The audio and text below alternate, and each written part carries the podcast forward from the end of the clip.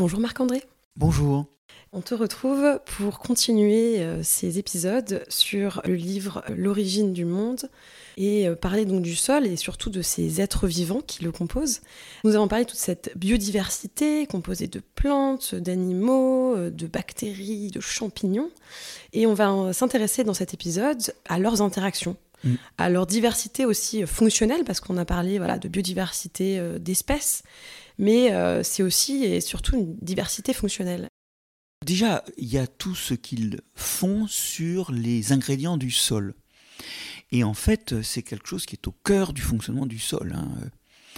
Par exemple, il y a des bactéries qui sont capables de transformer l'azote atmosphérique en protéines. C'est notamment des bactéries qu'on trouve associées à ces plantes qu'on appelle, quand on mange leurs graines, les protéagineux, ou quand on les cultive pour enrichir les sols en azote, les plantes fixatrices d'azote. Ces plantes hébergent des rhizobiums qui font partie de ces bactéries capables d'utiliser l'azote atmosphérique. Euh, c'est quand même 80% de l'atmosphère, mais vous et moi, euh, toi, tu n'es pas capable d'en faire euh, des protéines. Ces bactéries-là en sont capables, et quand elles se dégradent, ensuite, bah, ça donne du nitrate, de l'ammonium, de l'azote, qui va en fait maintenant circuler entre le sol et la plante. Il y a aussi des euh, organismes, surtout microbiens, qui vont traiter ce qu'on appelle la matière organique du sol. Alors la matière organique du sol, c'est cette matière morte faite de cadavres de certains microbes, par exemple, de racines mortes, de feuilles, qui sont, de cadavres animaux qui sont tombés au sol. Et cette matière-là va se dégrader lentement. Le sol, en fait, c'est un grand digesteur. C'est pour ça, d'ailleurs, que quand il n'y a pas de sol, comme dans les rues à Paris, on est obligé de balayer les feuilles parce que là, il n'y a pas accès à cette digestion par de multiples organismes. Et en fait, notre vie du sol, nos microbes vont petit à petit digérer ça et ils vont faire, en la digérant des déchets, comme vous et moi quand on mange, hein, c'est-à-dire qu'ils vont émettre du CO2, parce qu'ils respirent, et c'est le carbone qui retourne dans l'atmosphère, et puis ils vont émettre des déchets azotés, des déchets phosphatés, du potassium, des choses comme ça. Et ça, c'est ce qui fait la fertilité des sols, c'est ce que ensuite les plantes utilisent. Mais de même, dans le sol, il y a des particules minérales qui sont en fait des morceaux de la roche. Hein. et ces morceaux de roche, ils sont aussi attaqués par des microbes qui viennent en fait les déstabiliser et qui augmentent la vitesse à laquelle ces morceaux de roche se dissolvent dans l'eau du sol. Notamment ces microbes, en se posant sur ces morceaux de roche, ils émettent une acidité qui augmente la vitesse de dissolution. Et ça, ça libère euh, du bore, du manganèse, du potassium, du phosphore, du fer, du magnésium, enfin tout ce qu'on veut qui de nouveau et de la fertilité des sols. Et, ces microbes travaillent salement, heureusement, donc il y a des fuites. Et ça, ça nourrit la fertilité du sol. Donc on voit que finalement, ils sont là en train de détruire la matière organique morte. Ils sont là en train de d'altérer les roches. Et le produit de ça, c'est de la fertilité. On a vu qu'ils s'attaquaient à l'azote atmosphérique. En fait, ils fabriquent le sol. Et ils font que le sol est fait de composés qui sont en devenir sous l'effet de la vie. L'atmosphère du sol, les roches, la matière organique, tout ça est lentement en train de devenir de la fertilité. Une fertilité qui va être utilisée sur place par les plantes, grâce, on le disait, attention, aux champignons qui sont associés aux racines des plantes et qui vont aller chercher cette fertilité et la céder à la plante en échange de sucre. C'est la fameuse association mycorhizienne sur laquelle travaillent mes équipes de recherche. Mais aussi une fertilité qui, quand l'eau s'écoule hors du sol, va finir dans les rivières et dans les océans et qui en fait nourrit la vie aquatique et la nourrit bien au-delà de ce qu'elle pourrait faire s'il n'y avait pas cet apport. Pourquoi est-ce que on pêche sur les côtes? Pourquoi est-ce que au moment du Brexit, les pêcheurs bretons se plaignent de ne plus pouvoir aller pêcher dans les eaux continentales britanniques? Mais c'est parce qu'en fait, c'est près des continents qu'on a de la fertilité et du poisson à pêcher. Aller au milieu de l'océan, il se passe rien. Et je vous dire, il se passe rien parce qu'il n'y a pas de sol. Et ça, le milieu de l'océan, c'est l'inverse du sol. C'est-à-dire que les cadavres tombent au fond et ils seront peut-être dégradés au fond, mais la fertilité qui sera libérée, elle n'est pas libérée près de la lumière qui est en surface. Mmh. Et donc en surface, chaque fois qu'un cadavre sombre, c'est un appauvrissement. Donc l'océan est une machine à s'appauvrir, le sol est une machine à s'enrichir et à enrichir l'océan, puisqu'une partie de la fertilité du sol va être délivrée à l'océan. Et ça, c'est la vie du sol qui le fait. Hein. Ce sont des processus qui se paieraient beaucoup plus lentement voire même pas du tout, s'il n'y avait pas toute la vie du sol. Oui, et la vie du sol permet aussi un brassage qui permet aussi cette fertilité. Et donc la bioturbation, ce que tu peux nous en dire un petit peu plus, et notamment le rôle des vers qui sont passionnants?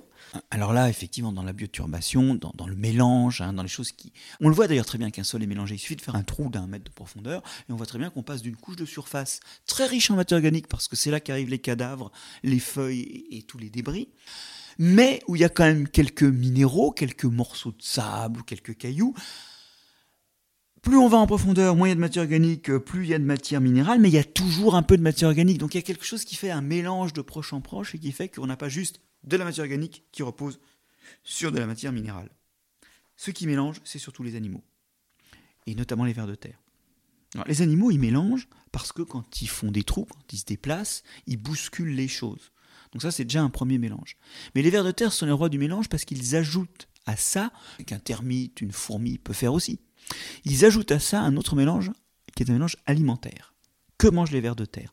Souvent, on pense qu'ils mangent de la matière organique morte, justement.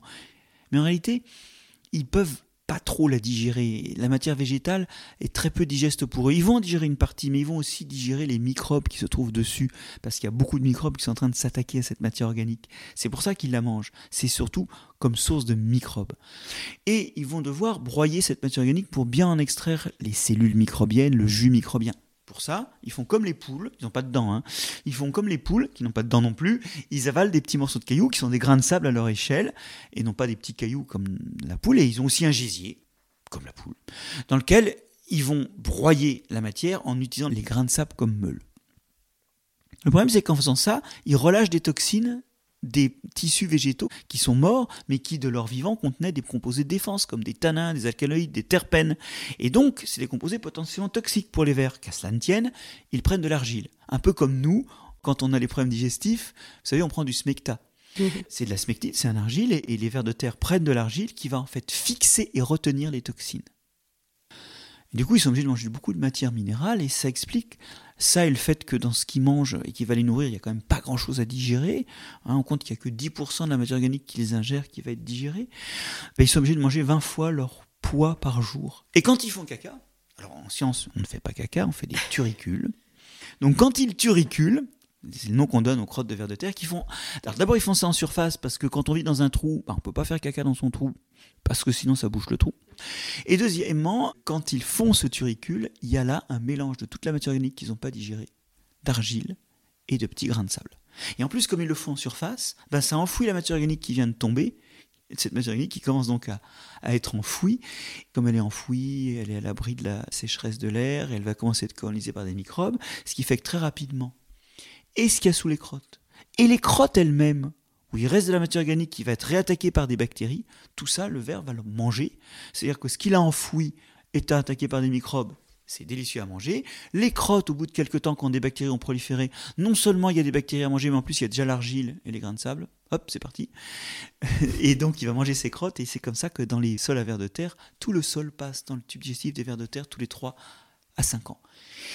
Et donc c'est les champions de l'agitation, du mélange des sols, du brassage et ça, c'est important pour la fertilité parce qu'il faut réaliser qu'à cause de l'eau de pluie, la fertilité est entraînée vers le bas, les composants sont entraînés vers le bas, brassés. C'est ce que l'homme fait avec le labour, mais de façon très excessive. Brasser, c'est remonter la fertilité vers la surface où se trouve le maximum de racines. Oui, on parlera du labour tout à l'heure. On voit bien là euh, encore des relations entre euh, les bactéries, les vers, euh, tout le monde.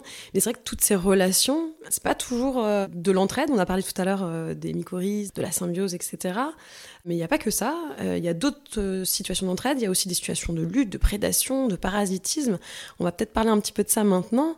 Qu'est-ce que tu peux nous en dire? Bah, en ce sens, euh, le sol, c'est comme n'importe quel écosystème, toutes les relations sont possibles. Alors effectivement, on a vu que des microbes peuvent s'associer à des plantes qui les nourrissent et avoir un rôle bénéfique. On a parlé des bactéries sur les racines des plantes qu'on appelle les protéagineux ou les plantes fixatrices d'azote. Ah tiens, d'ailleurs, j'aurais dû dire le nom botanique, c'est les légumineuses trèfles, haricots, etc. Qu'on appelle aussi les engrais verts, non? Et qui sont effectivement des engrais verts dans la mesure où ils favorisent la fixation de l'azote par ces bactéries. Et, puis on a parlé aussi donc effectivement des champignons qui aident les racines des plantes à se nourrir en leur amenant des composés minéraux du sol et de l'eau. Je sais plus si on l'a dit, mais je crois qu'il y a 9 plantes sur 10 qui ne peuvent pas se nourrir sans mycorhizes. En tout cas, dans un sol où on n'a pas amené d'engrais de, minéraux, euh, effectivement, 9 plantes sur 10, elles ne pourraient pas se, se, nourrir. En plus, ces champignons les défendent. Pour eux, la racine, c'est un garde-manger. Et on s'aperçoit qu'ils ont acquis des caractéristiques au cours de l'évolution qui protègent les racines des maladies. C'est énorme. Hein c'est énorme. Et, c'est très logique, parce que pour eux, la santé de la racine, c'est un atout pour leur nutrition. Alors ça, là, tout se passe bien. Mais le monde il n'est pas fait que de choses qui se passent bien. On a parlé un petit peu dans un épisode précédent de ces prédateurs, hein, le pseudo-scorpion, mm. euh, qui liquéfie ses proies euh, vivantes. Euh, il se passe des choses assez atroces. hein. Et sous vos pieds, il y a des meurtres en série toutes les secondes. Hein. Dans les choses qui se passent mal, il y a le fait que les microbes prolifèrent et souvent ils sont en compétition pour la même chose. Et il y a des combats, une compétition. La compétition, hein, ça se définit comme quelque chose qui est nuisible pour les deux partenaires en présence. Le fait d'être en compétition pour un aliment ou l'occupation d'un lieu dans l'espace avec une autre espèce, ça fait qu'on l'occupe moins bien parce que, bah que l'autre est là, ou alors parce qu'on investit dans des stratégies qui sont coûteuses, mais qui vous débarrassent plus ou moins de l'autre. Et ça, c'est les antibiotiques les gourdins, les griffes avec lesquelles les, armes de les microbes s'entre-déchirent, c'est les antibiotiques. C'est la production de substances toxiques qui sont à la fois coûteuses à produire, mais attention, quand vous le produisez, il ne faut pas en mourir. Donc, qui sont aussi coûteuses en termes de stratégie de résistance à ces antibiotiques pour soi-même. Sauf que dans le milieu pourri par des antibiotiques, bah, les autres euh, sont plus malades que vous, ils sont plus sensibles que vous.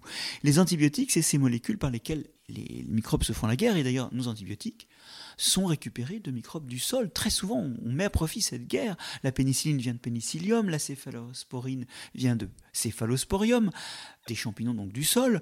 Euh, l'actinomycine et la streptomycine, c'est les actinomycètes et les streptomycètes du sol, des actinobactéries, celles dont on a dit qu'elles sentaient la géosmine dans un épisode précédent. Eh bien, en fait, donc, euh, c'est en plus une guerre, voyez, qui est récupérable pour l'homme et qui nous montre que la biodiversité du sol, elle peut autre chose que faire des sols pour nous.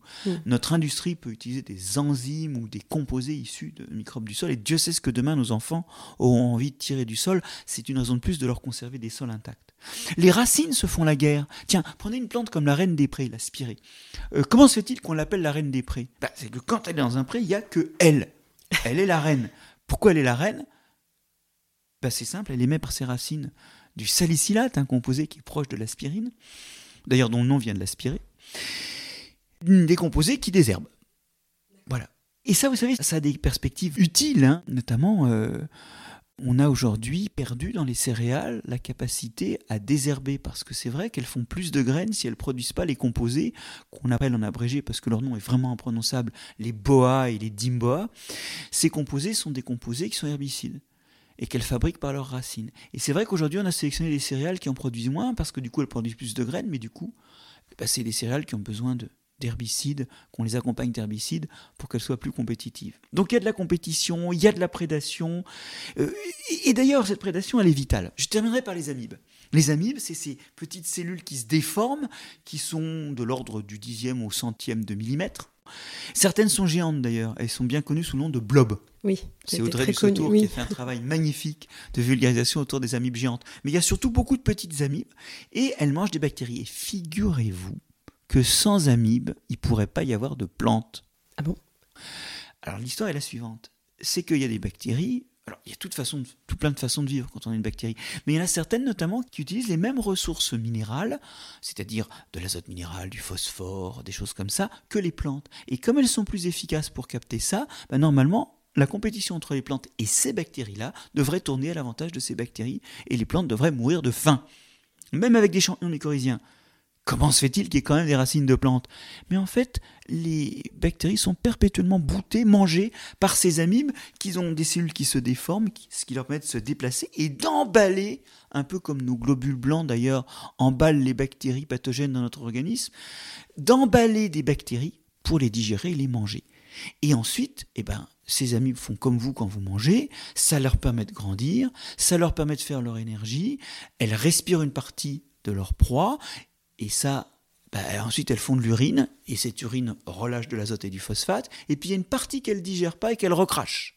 Il y a des cadavres de bactéries qui sont recrachés, qui vont être attaqués par d'autres bactéries et libérer de l'azote et du phosphate. Et donc, quand une bactérie rentre dans une amibe, un tiers de son azote va finir dans l'amibe, un tiers de son azote va finir dans une crotte d'amibe, et qui va être recyclé et libre pour les plantes, et un tiers de son azote va finir dans l'urine d'amibe, directement utilisable par les plantes.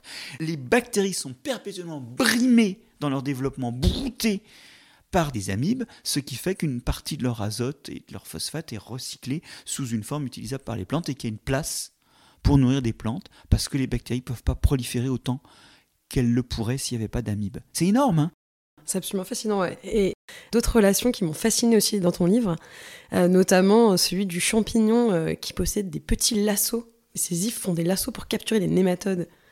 Oui, alors tu sais que d'ailleurs, hein, c'est utilisé, euh, alors il y a un certain coût d'inoculer ces champignons, mais c'est utilisé pour lutter contre les nématodes. On en avait parlé dans un épisode précédent, hein. certains d'entre eux piquent les cellules des racines et s'en nourrissent et peuvent éventuellement euh, réduire la production végétale, voire même tuer la plante à terme. Et ça, dans des sols où on produit des produits euh, qu'on vend bien, hein, à haute valeur ajoutée, dans des sols de pépinière ou dans des sols de maraîchage, on peut introduire ces champignons qui s'appellent des arthrobotrices.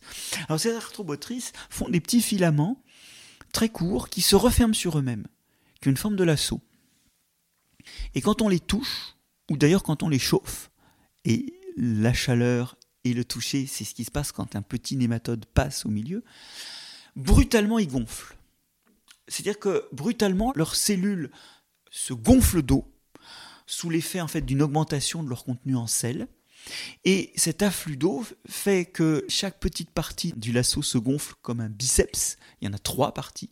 Et votre nématode peut plus bouger. Il peut plus bouger. Alors il peut se débattre, mais en général il n'arrache pas le système et à partir du lasso se mettent à pousser d'autres filaments qui envahissent le nématode et commencent à le digérer vivant. Alors il meurt rapidement, mais on retrouve une scène d'une extraordinaire cruauté, d'accord, qui nous rappelle un peu Alien. Et sauf que ça se passe dans le sol, et ça c'est un très bon moyen de lutte biologique contre les nématodes indésirables. Et ça nous raconte qu'il y a des champignons qui mangent des animaux dans le sol. Et là, en l'occurrence, les arthropotrices ne mangent que ça, hein, c'est leur alimentation ordinaire. Il y a d'autres champignons qui mangent des nématodes, comme les plantes carnivores mangent des insectes, c'est-à-dire c'est en plus de leur nutrition carbonée, de leur nutrition en sucre qu'ils assurent par ailleurs, on complète en azote et en phosphate quand on est une plante carnivore en chopant un insecte, et quand on est un champignon euh, décomposeur, on attrape des nématodes comme complément alimentaire. Figurez-vous que les pleurotes qui mangent du bois mort, le bois mort, c'est assez peu riche en protéines. Complètent leur alimentation en attrapant des nématodes. Alors c'est euh, encore une scène d'une cruauté atroce. Alors si vous avez pleuré la minute précédente, là il faut avancer dans le podcast hein, parce que ça va être insupportable. Les pleurotes sécrètent des petites gouttes neurotoxiques à la surface de toutes petites ramifications des filaments qui contiennent aussi un agent tensioactif qui fait que ces gouttes, quand le nématode les touche, ça tout de suite ça couvre toute la surface du nématode et ça couvre même la bouche et ça rentre dans la bouche et ça détruit les neurones moteurs. Ah oui, c'est cruel ça quand même. Donc le nématode il bouge plus, mais il est vivant. Ensuite, le champignon est attiré par les sécrétions buccales, les sécrétions de la bouche du nématode, sa salive. Et les filaments commencent à grandir vers ce champignon qui a été immobilisé à, quelques encablures des filaments de la pleurote. Il rentre par la bouche. Il se développe à l'intérieur du verre qui ne peut plus bouger, mais il est toujours vivant. Et il le digère. Alors à un moment, le nématode meurt, mais surtout, il est devenu, il est une source énorme de protéines pour les pleurotes. Et oui, quand on mange des pleurotes, elles ont été cultivées sur du bois mort, mais éventuellement, elles ont chopé quelques nématodes qui, dans d'atroces souffrances, ont contribué à leur teneur en azote. Eh oui, alors là, si vous êtes euh, végétarien, vous pouvez plus manger parce que vous voulez éviter la souffrance animale, vous ne pouvez plus manger de pleurotes. C'est déjà rayé de la carte. Ça va enlever beaucoup de choses, dis donc. oui, parce qu'il y a quand même voilà, beaucoup de ces relations. Et aussi, euh, j'ai appris que en fait, c'est un monde très bruyant, finalement, euh, le sol. C'est-à-dire qu'il y a euh, plein de substances chimiques qui sont échangées. Euh, est-ce que tu peux nous en dire un peu plus sur ces communications Il y, a un brouhaha chimique. Alors, c'est vrai que les sons se, se transmettent très mal dans le mm. sol. Hein. Et, même s'il y a des organismes qui, réagissent au son. Par exemple, les vers réagissent au son de la pluie en sortant du sol, parce que c'est là qu'ils vont pouvoir aller excréter. Et d'ailleurs, un certain nombre d'oiseaux euh, tapotent le sol, comme les goélands, hein, à un rythme qui rappelle euh, finalement le bruit de la pluie, et ça fait sortir les vers et ils les mangent. Donc il y a quelques sons, mais le sol est quand même quelque chose de très amorti. C'est de l'air pris dans des composés solides, et ça fait beaucoup penser à du polystyrène expansé ou à du liège, c'est un isolant. Euh, phonique. Mais par contre, en termes chimiques, alors là, c'est un marché asiatique, c'est un quai de gare euh, ou de métro à l'heure d'affluence. Il y a un brouhaha chimique terrible. Tout le monde émet des molécules, des molécules toxiques pour les autres, des molécules pour interpeller les partenaires. On disait tout à l'heure que certaines plantes interagissent avec des champignons ou des bactéries du sol. Euh, comment les champignons poussent vers ces plantes? Comment les bactéries se déplacent vers ces plantes? Elles sont attirées par des sécrétions de ces plantes. Donc entre les toxines, entre les sécrétions, entre tous les produits issus de la mort et, ou de la destruction accidentelle de cellules, il y a une diversité chimique prodigieuse qui représente autant de signaux. Notamment, il y a une bactérie pathogène hein, qui fait des espèces de cancers végétaux qui se développent, c'est l'agrobactérium, hein, qui se développe à partir de blessures parce qu'elle est attirée par des produits euh, issus de l'altération euh, physico-chimique des parois cellulaires lorsqu'il y a une blessure. Et donc, euh, ça fait des souvent au collet des plantes. Quand il y a une petite blessure, ça a attiré ces bactéries qui sont montées vers la blessure, alertées par des molécules qui sont émises malgré elles par la plante, hein, qui sont tout simplement des molécules émises par des mécanismes physico-chimiques quand il y a une blessure, et elles s'installent et elles font proliférer les tissus pour s'en nourrir. Il y a même des interceptions aussi de certains prédateurs qui vont intercepter des messages entre d'autres. Ah oui, oui, alors, et ben, alors ça c'est à la fois un truc d'ailleurs qu'on a perdu dans la domestication du maïs et que maintenant on est en train d'essayer de réintroduire à partir du maïs sauvage dans toutes les variétés de maïs cultivés. Il y a un très bon exemple, oui, avec l'émission de bêta-cariophyllène, un composé qui est émis lorsque des euh, insectes, notamment la pyrale du maïs, mais pas que, se nourrissent de racines. Euh, il y a aussi la chrysomèle, hein, euh, qui est un insecte dont les phases larvaires consomment des racines de maïs. Et les racines qui sont consommées, s'il y a les bons équipements génétiques, et ça, malheureusement, certaines variétés cultivées avaient perdu ça. Mais dans maïs sauvage, on voit très bien que ça entraîne l'émission de bêta-caryophyllène, qui est un signal qui attire des nématodes. Alors attention, les nématodes, on les a vus manger des bactéries, on les a vus évoluer plusieurs fois d'une façon qui leur permet de manger des plantes, mais il y en a aussi qui sont des pathogènes d'insectes. C'est-à-dire qu'ils rentrent dans les, insectes et là ils vomissent les bactéries qu'ils contiennent dans leur tube digestif. Ces bactéries prolifèrent, tuent l'insecte élimine toutes les autres bactéries qui sont là, et l'insecte va se nourrir de ce jus de bactéries et d'insectes en décomposition. Mmh. Il va digérer ces bactéries et tout, puis vers la fin, vers la fin du repas, les, nématodes qui ont proliféré vont garder une petite partie de ces bactéries qui ont proliféré, donc ils ne digèrent pas toutes, ils les gardent et ils partent dans le sol à l'attaque d'un nouvel insecte. Et donc effectivement le bêta permet d'attirer les ennemis des ennemis du maïs et de détruire une bonne partie des larves qui mangent les racines. Et hum, voilà, on retrouve là un motif qui est bien connu en surface aussi. Hein. Ça, on l'a connu avant en surface parce qu'on étudie beaucoup ce qui se passe en surface et pas ce qui se passe sur les racines, alors que finalement, on peut trouver à peu près les mêmes choses. Très souvent, les herbivores qui mangent des feuilles, les chenilles en particulier, provoquent l'émission de molécules qui attirent des parasites des chenilles, notamment des petits insectes hyménoptères qui pondent dedans. Donc, c'est un motif qu'on connaissait en surface, mais qui existe aussi en profondeur et qui montre des interactions hyper complexes et le fait que finalement, les messages chimiques émis dans le sol peuvent être riches de sens.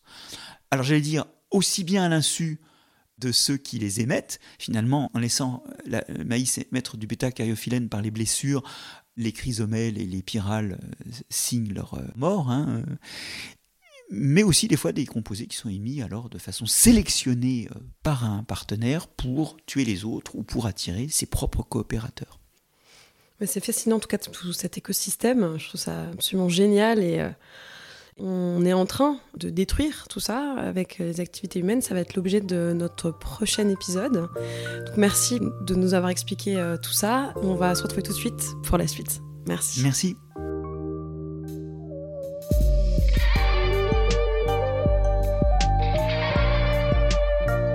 C'est la fin de cet épisode.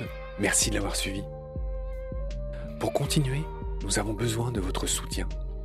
Et vous pouvez nous aider simplement, en quelques clics et gratuitement. Il suffit par exemple d'utiliser le moteur de recherche solidaire Lilo. Ainsi, chacune de vos recherches sur Internet générera des gouttes qui seront reversées au projet de votre choix, comme Baleine sous gravillon par exemple. Vous pouvez par ailleurs vous abonner à nos podcasts comme d'habitude, partager les liens devenir adhérent de l'association BSG ou encore faire un don sur Helloasso ou sur Tipeee. Grand merci par avance. Je remercie tous mes équipiers pour leur aide précieuse. Je vous retrouve bientôt pour de nouveaux épisodes. Et d'ici là, prenez soin de vous et de ce qu'il y a autour de vous. Merci. À bientôt.